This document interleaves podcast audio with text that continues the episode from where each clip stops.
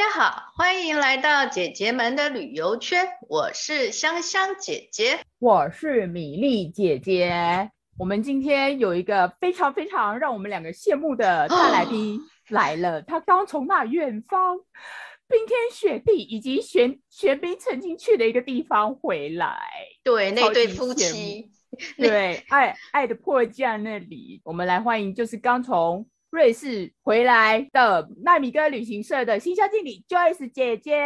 欢迎，Hello，欢迎香香姐姐，还有米粒姐姐，还有我们各位亲爱的朋友们，大家好，我是秋英。哎，你刚从瑞士回来，好像隔离完没多久，对不对？加对啊，嗯，那个整个非常的那个印象有那个真的很深刻这样子哦，因为其实我是四月十二号出发去瑞士。然后呢，二十五号回台湾，那回来之后呢，就开始了七呃十加七啊，因为七加七是那个最近五月九号之后才开始。那我那时候四月，嗯，我四月回来的时候，那时候还是十加七，不过已经是更之前是十四加七这样子，隔离完，然后又自主健康管理完。那所以呢，最近真的很开心，能够这样子出去到处晃晃啊，到处走走这样子。四月十二号那时候正是台湾正要大爆发哎，这疫情。对啊，其实讲到这个也很有趣哦。其实，在我们那个要出发之前呢，台湾还算是稳定的时候。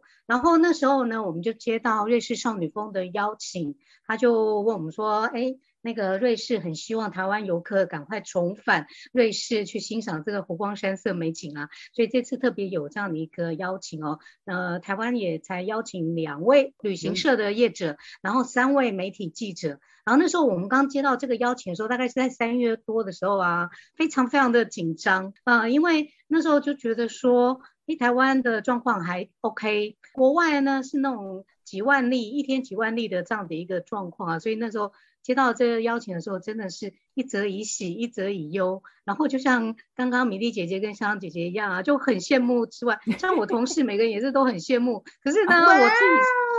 怎么这样？心里是真的是又又期待又怕受伤害这样子。哦，这是那时候呃要出发前的一个心情，这样。那还有一点哦，因为回来还要隔离嘛，因为、嗯、呃隔离十天，再加上七天的自主健康管理啊，我想每一个公司，尤其老板啊，要放一个员工出去哦，应该有很多很多的考量。所以那时候我真的是觉得说，哎，不不晓得有没有办法出国出这一趟这样子，哦，所以这个大概是出发时候之前的一个心情这样。没想到我们老板呢，竟然一口答应说。太棒了，有这样的一个机会，在所有大家都还没有办法出去之前，我们能够超前部署，先去把一些新的景点、新的风貌，以及你看已经隔了两年多了，没有机会出国的这样的一个状况之下，嗯、我们能够有最新的机会去看这些东西哦。我们老板非常的那个同意，而且说这次趟回来一定要看一些新的东西，回来再把我们的行程能够包装得更棒、更精彩。嗯，大概是这样子。所以你们是台湾唯二的旅行社，所以那个呃少女峰呃就是瑞士那边就非常重视你们旅行社哎，而且应该你们在那个台湾的呃出国旅游的这一件事上有一些的那个区隔性的，对不对？对啊，其实我们这次能够受邀也是很荣幸，因为毕竟台湾操作瑞士的旅游业者其实很多，但 Lamigo 比较用心的是说，其实我们很专心在呃瑞士践行这样的一个区块。早在大家都还是在做瑞士山峰，然后几大列车啦，然后让走马看花的一个这样的行程的时候，我们就已经开始在设计定点，而且是每一个山区就是深度去住个三个晚上，然后真的是享受那边的践行的一个乐趣哦。所以当初少女峰他们的代表呃也是觉得说，Lamigo 在这一块是很用心的，而且甚至我们都之前也都有花一些功夫研究新行程。之外，甚至还有投入一些像电视广告啦，然后广播广告，然后甚至网络广告在宣传这一块。所以这次也是很荣幸，说他们特别选择我们。然后另外一家也是我们瑞士数一数二的旅行社啊的那个教父啊同行啊，所以那个这次也算是说这样踩线团的，算是他们精挑细选出来的一个代表这样子。嗯，所以你们去总共共这次行程是几天安排？我们总共行程的话，在少女峰山区总共住了四天三夜。那其他的时间呢，我们就有机会，因为我们想说。难得已经都到了瑞士，然后所以如果有机会再多看一些别的地方，这次也很开心，也安排了别的瓦莱州，然后还有马特洪峰山区这样子，所以这次总共从出发到回来总共十四天的行程。哦，那你出去，哎，现在你那时候去的时候，我记得瑞士好像已经完全没有任何隔离的政策了嘛？你去的时候基本上就是一路通行，对不对？没有错，瑞士其实从四月一号、啊、会不会很熟悉？就，就是以前出国的样子。对，对那个四月一号，他们已经恢复了疫情前的风貌，这样子哦，哦就是你不用 PCR，然后不用隔离，嗯、然后呢，嗯、不用像我们还要什么刷那个那个实名制。哎，对，嗯、然后这些全部都不用。然后我们出发之前呢，我们还很胆战心惊，说真的不用吗？我们真的不用去，嗯、还要去那个做 PCR，花好几千块做 PCR，这些都不用吗？他们就说是的，真的不用这样子。哦，所以由是什么？呃，因为他们觉得说，在这两年多之后，他们已经学习如何跟病毒共存。哦，这是我到当地之后跟他们聊天呐、啊。嗯、那再来还有一个。很大的重点是，他们也是笑笑的说，其实，在前两年，他们大概该得的，哎，大概都都已经得过了，都有都有那个抗体，几乎都有得过啊。嗯、对对，他们说，其实他们大部分都得过，而且有些一次还甚至有两次的。嗯，那再来就是他们当地的医疗资源啊，然后各方面，他们其实都觉得说还蛮 OK 的。嗯、那再来就是说，他们觉得通常都是呃轻微的症状。所以呢，即使他们真的是确诊，他们可能就是在家里当做一般的感冒，然后吃吃普拿疼啊或其他的药品，所以他们就觉得说已经当做流感化的一个这样子的一个感觉啦。哦，所以这个也是他们觉得说要开放，而且瑞士是以观光为主的一个国家嘛，他们真的经过这两年多来啊。嗯的一个一个疫情的一个影响，其实整个观光收入其实真的受很大的影响。所以其实你去瑞士看的，就等于现在台湾我们目前在经历的。所以之后台湾以后也可以可能就是大家都把它非常普通话、平常话讲，生活就会渐渐恢复正常这样。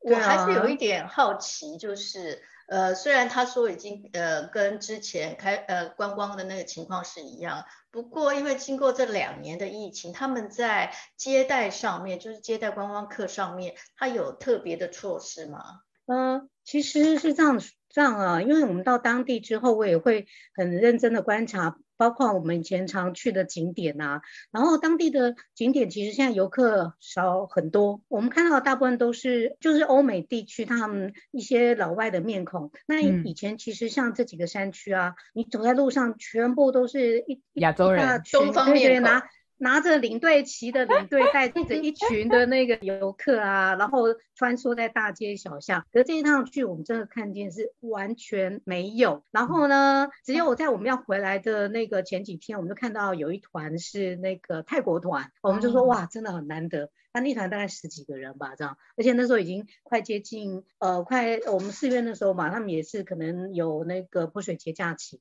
所以我看到一团。一团泰国团的，那其他在街上，其实真的感觉尤尤其有可能也是因为四月也是大概是滑雪季的一个末端，所以整个街上啊，然后甚至餐厅就很多没有开的，然后甚至街上的那个人流其实也是比以前少很多。但即使是如此啦，我觉得说像我们进到餐厅啊，他们还是会做一些那种准备，比方说进去之前还是会有那种酒精啊，让你喷雾，让你消消毒啊。但是等到你进去就定位，大家其实还是很安然自若的，反正就是在那里聊天吃饭啊，也不会说特别紧张这样。反而是我们这几个从台湾去的那个 观光客哦，我们几个彩线团的团员，对，我们其实都戴着，而且我出发之前真的做了很多的准备，我还去买 N 九五口罩，然后 酒精棉片。对，然后还有那那个眼罩，然后甚至那个那个头那个透明面罩，对啊，对，透明面罩，哦，真的，他然后酒精我是带了五百 CC 这样一大一大瓶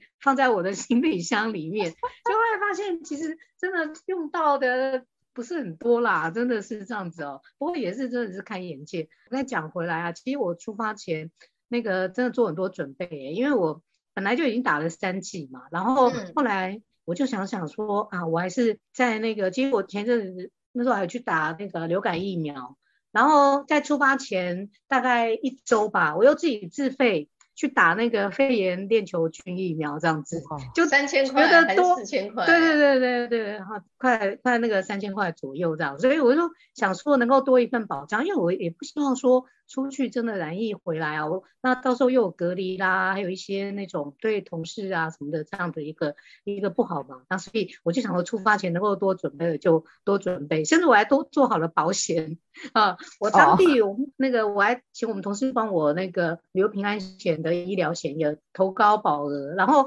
出发之前我也保在台湾也保了防疫险。反正我觉得能够想到在出国之前呢、我能够想到的一些那个配套，其实我都已经准备好了。不过当时很好很有趣的是，我那一天四月十二号要出发去机场的时候啊，也是让我大开眼界，因为我是搭要搭新航嘛。那以前每次要去机场，我是都会从台北车站，然后坐那个机捷。他以前都会很多人，然后结果我发现机捷整个空荡荡，然后呢班次其实也少很多，所以我在那里大概等了快半小时吧，最后才等到直达车这样。那整个车厢大概就我一个人吧，一个，然后别的车到一个，就真的很少。然后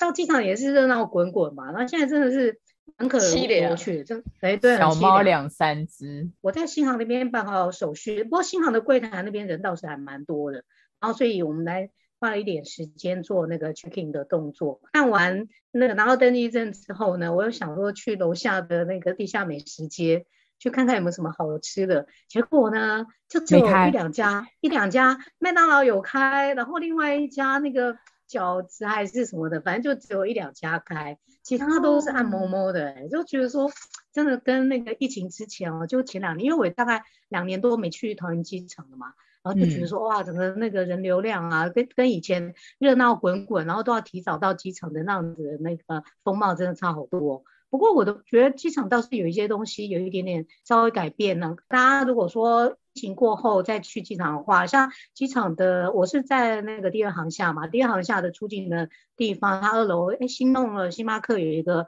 咖啡厅哦，然后它整个落地窗还可以看飞机起降，而且还有一些新的。Oh. 新的一些那台湾元素的一些小小的装置艺术啊，然后还有机场大厅，我觉得都有一点点改变了。因为我想说，机场也可能也是趁这一两年啊，做了一些改变，然后嗯，对对对，所以我也希望说，很希望啦，因为听说六月暑假，对啊，对啊，对啊，这也是我们旅行社每个人都在拍手，希望那个每天在那里祈求的哦，说希望能够早日开放。那当然。开放之前，我也是在这里也建议我们所有那个节目前的听众，我们的好朋友们啊，反正想要出去玩，但是也是真的也要做好准备哦。然后像我是因为比较多虑，我就准备很多很多，包括出发前打打防疫的那个疫苗嘛，然后甚至我连回来要隔离的东西啊，我都已经事先台湾都已经都准备好。你你的意思是说，回来隔离要住防疫旅馆，然后你没有他住家里，他那个时候回来就已经可以居家检疫了。哦，对对对，在家里该干嘛，安排时间等等，你都已经安排好了。对对对，因为那个之前我们是只能就回来住防疫旅馆嘛，然后但后来又有放松，是我们可以一人一户哦居家的那个、嗯、那个入境需要检疫。嗯、那因为我是一个人住，所以我就知道说，哎，我可以不用多花那个居那个检疫旅馆的钱。所以呢，呃，那那十天，比方说我大概要准备一些什么。泡面啦，然后一些冷冻库里面的饺子啦，然后什么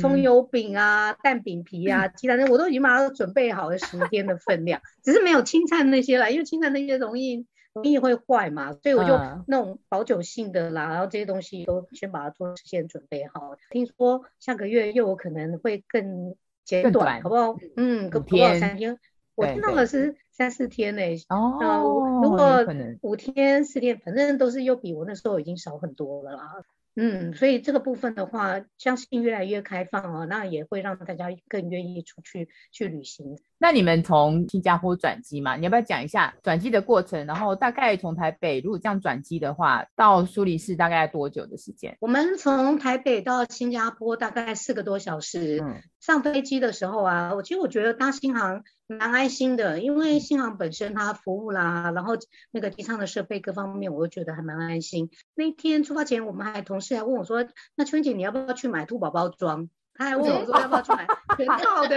蛮适合你的。对”对，我说：“对，要不要买啊？”在那里犹豫，后来想说：“算了，不要吧，到时候人家还以为我是什么呢，我我还以为我是防疫人员这样子。”好，那我真 那天到了桃园机场，看到大家还都蛮正常的，就戴着口罩。然后后来我们那个进登机呃在登机室，然后准备上飞机的时候呢，他们就有宣布说，其呃在飞机舱里面全程都要戴着口罩。可是呢，如果说你吃东西，比方说比较有有意思的是，它公餐都恢复正常，啊、呃，像我们那个公餐的时候啊，那他是说公餐或者是你喝饮料啊什么的，你可以短暂的时间拿下来口罩，那其他时间就请你就是戴上口罩哦、呃。所以那时候我本来还在犹豫说，哎，我到底飞机航程到底要不要去上厕所？因为听 另外一个听说是上厕所，厕所是很危险的，呃，因为有一些说法嘛。等到上飞机之后啊，然后看看大家，哎，还是还恢复的蛮，就那个整个感觉还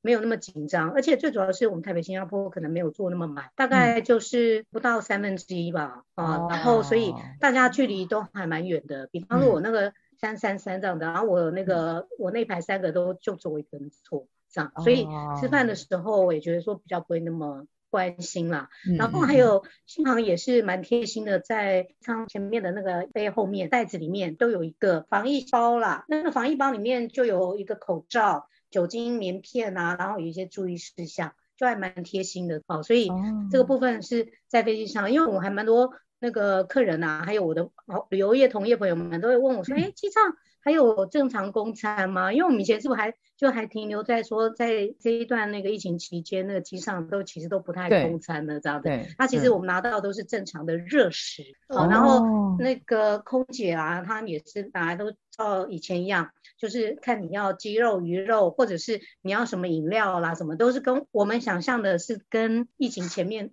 之前的那样的供餐方式是一样的。那等到我们那个下飞机之后，到了那个新加坡，哇，那也是啊。那个新加坡，因为在那个候机室那边，大家也没有特别规定说一定要戴戴口罩，所以反正像我戴口罩，我还戴着面罩，还反而 很异类。所以我有一张照片是自拍，然后后面的人全部都是没有戴口罩，然后在那划手机，然后是我一个人全副武装啊。然后后来第二段。就是从新加坡到那个苏黎世，这段大概十二个多小时。嗯，好，那呃这一段的话就我机上就很满哦，大概有八成满。那、嗯、主要是因为新加坡也开放了嘛。哦。啊，那所以感觉就很恢复以前的那种荣景的感觉啦。那不过因为我之前是有提前选位，所以我选的也是三个位置空的，就我一个人坐，哦，所以也是感觉还蛮放心的。那中间也去了两三次厕所，去完回来之后，我就马上用酒精啊，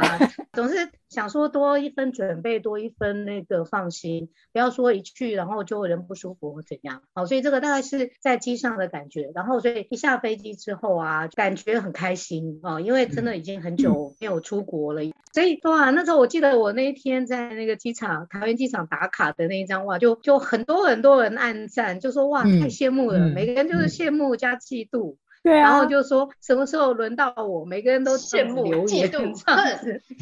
对对对对啊，真的等很久了啦，两年多了，然后没有出去，因为主要是说我们这次又身负重任，要去把一些这两年不一样的东西再把它看回来、收集回来，然后能够在我们的旅游行程里面做一新的元素的变化跟组合，哦，这个大概。是前面的这段过程这样子，行前的时候，那你的护照没过期啊？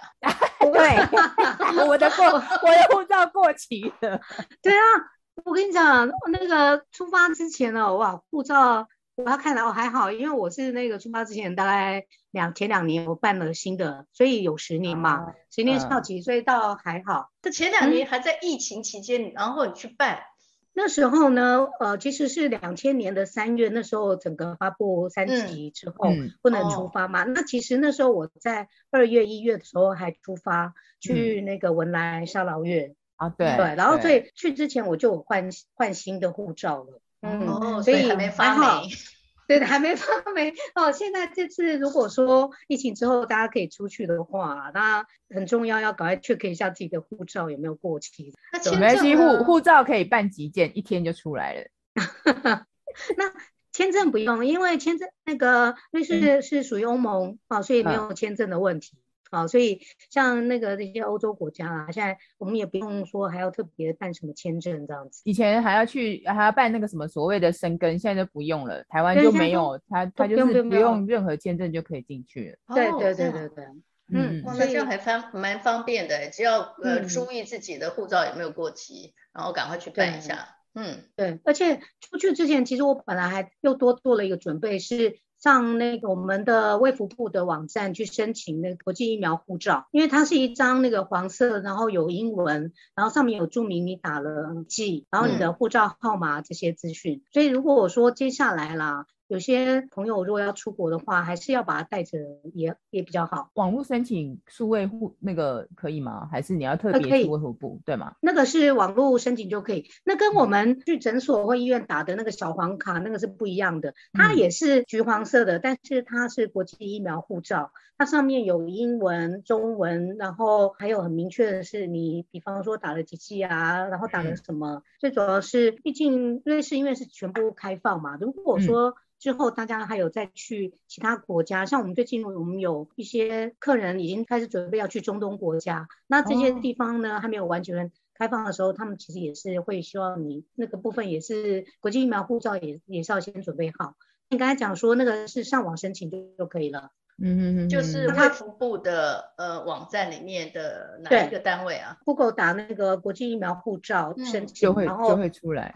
对，你就要到时候你就把你的护照号码啊这些身份证号申弄进去，它就会像变成一张那个电子的。那所以我是电子的存在手机里面，那我另外再把有一张印出来，因为我是怕手机如果有时候可能会没电啊，哦、或者说突然假设啊什么手机突然不见了或者怎么样，你至少有一个纸本的在，然后一个电子档的在这样。那我想想说那个至少是一个证明嘛，证明你有打过这些。这些疫苗哇，秋英办事情实在是非常的谨慎，跟着他出团，跟着他出团的团员应该都会非常放心。啊、呃，因为就是要想的很多，而且甚至要像我们以前在出团的时候，除了自己要注意之外，甚至要帮。领队想着，哎，你要可能会遇到什么问题，然后客人遇到什么问题，所以就会想的比较多，这样子想的比较周周全谨慎。那这也是提供给大家做参考。嗯，哎呀，怪不得那个纳米哥旅行社是那五个，就是五个名额天选之人，两两 两个旅行社为二，其他三个是媒体。对，媒体记者这五个，嗯、五个这个哇，那你们之间有联系吗？其实我知道，好像也是我们同行，像呃联合报的记者，嗯、对，然后还有两位那个很有名的布洛克哦，他们也是都是旅游的那个专家这样子哦，所以这趟也是大家互相学习，觉得很棒。那你你说你呃，在从新加坡到那个，其实到瑞士转机不一定在新加坡，只是刚好你们这次搭的是那个啊，呃、以前瑞士是可以直飞的嘛，直飞苏黎世，台湾，台湾、呃、对不对？台湾到苏黎世的话，那个在疫情之前都是要转机啊，都一样要转机，对对对对，也可以从香港转，呃、嗯，泰国转，或者是那个新加坡转。东京就往北飞就更远了，其实比较近大概是台港，然后香港在那个往那个苏黎世这样子。嗯嗯，那香港因为现在不方便转机嘛，所以我们这次就是从从新加坡转，因为香港现在还蛮多的一些那个有一些限制。嗯，对对，所以我们这次特别是从新加坡转。哦，那你到苏黎世，好像苏黎世它有一些新的设施出来，对不对？就是跟之前最近。苏黎世机场，你们你你下去，因为你之前好像很久以前有去过一次瑞士，对不对？三十年前，我最疫情之前我去了好几次，哎，有一次是去领，有一次是去领奖，那次是因为那个瑞士国铁啊，他们有超级明星的一个颁奖。那我们就是很荣幸，因为就是很认真的推广瑞士国铁的票嘛，然后所以就那个也荣幸成为台湾的代表，然后有去领奖。那另外一次是参加瑞士旅展，对，然后还有我们要做产品之前也去了大概几次这样子，所以也虽然比起其他那种专业领队没改造他比不上，但是至少哎也去过几次瑞士。那我觉得瑞士机场让我觉得说里面也有一些改变，比方说像登机。那个，比方说我们要办登机的柜台啊，整个也让我觉得有耳目一新的感觉。这段时间可能大家都也很认真，希望做一些新的改变，然后用这样的新的设施来迎接新旅客的到来。有看了一些新的景点，你要不要跟我们来分享一下？就是说，因为你们其实也是做呃瑞士，包括主题旅游、健行旅游的专家嘛，在疫情前跟疫情后，你觉得瑞士给你的感觉有没有什么不一样？在疫情之前啊，嗯，拉米戈行程主要集中在瑞士少女峰、马特洪峰，然后每个山峰我们都会让他大概住个三晚，然后我们还会安排去白朗峰，然后另外再去坐黄金列车，大概是这样的一个行程。然后这一趟疫情之后，然后这次看了一些新景点，那我也是想说能够在我的行程里面做一些变化。那最主要是除了我们原来的山里面的践行之外呢，我现在是能够希望再多加一些一些小城小镇的一些人文风貌，嗯嗯、比方说台湾旅客之前都习惯可能都只去少女峰，那当然这是第一指标嘛，嗯、然后或者是马特洪峰这样子的那个，嗯、但是我觉得说是其实还有很多的城镇很有意思，而且很美，嗯、比方说我们这次还有去像萨斯菲呀，啊，然后另外还有去嫩德兹啊。